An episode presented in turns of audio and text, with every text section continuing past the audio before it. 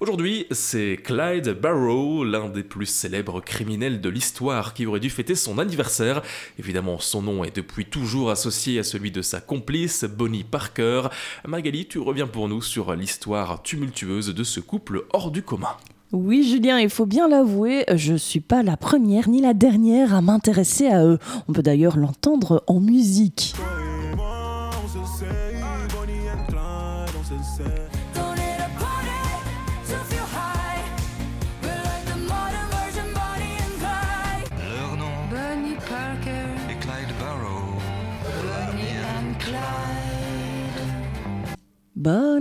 Clyde. Et oui, on connaît. Très joli, très joli.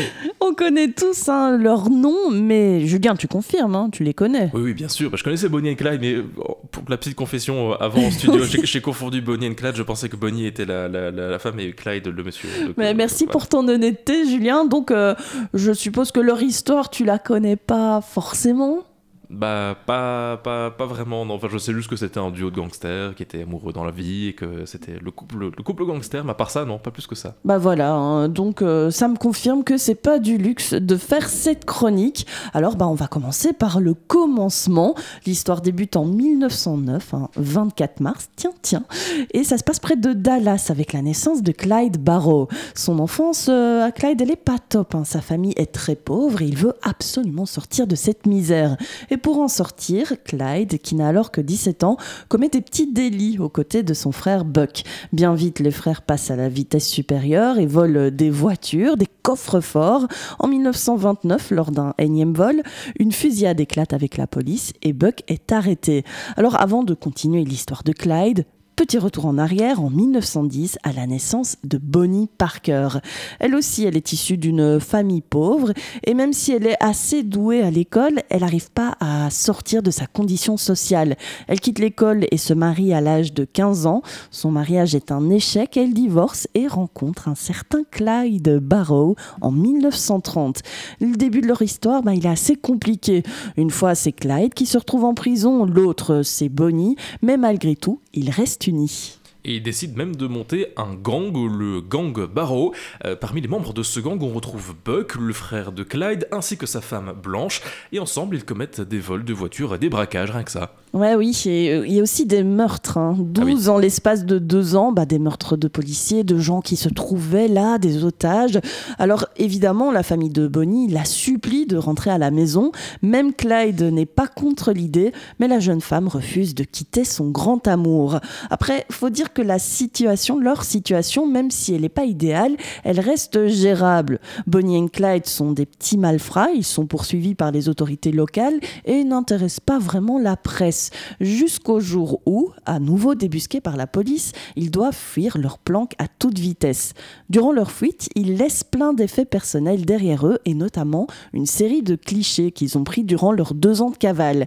Et sur ces clichés qui sont publiés dans la presse, bah, les gens découvrent un couple jeune, beau, heureux, qui s'aiment passionnément. Ces photos humanisent le couple de criminels. Et euh, bah, c'est peut-être aussi le contexte dans lequel ces photos sortent qui a participé à, leur euh, succès. On est, je le rappelle, aux États-Unis dans les années 30, une période morose après la Grande Dépression économique. Et ces photos idéalisées de la vie de gangsters, bah, elles chamboulent les foules. Ils sont là, oh bah tiens, on a moyen de vivre la belle vie, euh, une vie romantique, même quand bah, c'est la merde partout autour de nous, on va dire ça comme ça.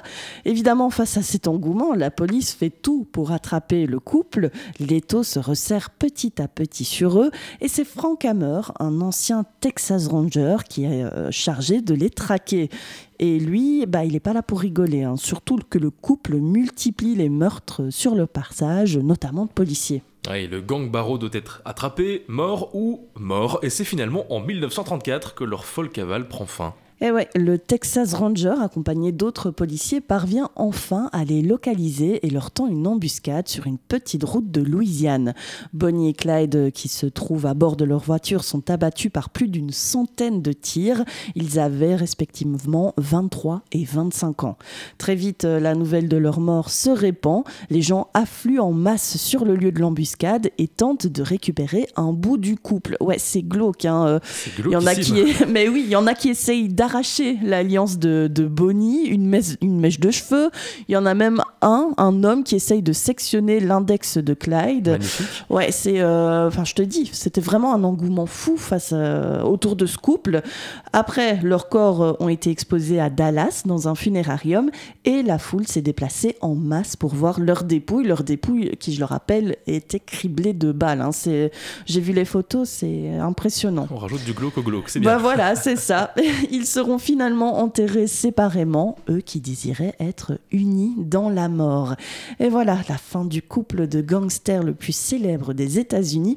Et si vous avez envie de connaître un peu plus en détail la formidable histoire du gang Barrow, eh bien je vous conseille d'aller écouter l'épisode qui leur, euh, qui leur est consacré dans Bière et Faits divers, un podcast réalisé par le studio La Voix dans ta tête et qu'on a déjà diffusé sur Louise. Donc euh, voilà, en plus ils ont rajouté les photos, tu sais que je disais, euh, les photos un peu bah, de couple qui, qui sont parues dans la presse. C'est euh, c'est intéressant d'aller voir ça. Ouais, bah écoute, ça m'intéresse vraiment. Mais du coup, j'irai sur le site de Louise ou bien sur le site de La Voix dans ta tête pour aller C'est écouter ça, il y a des podcast, films euh, aussi, enfin euh, tout. Ouais, il y a plein de choses autour de ça.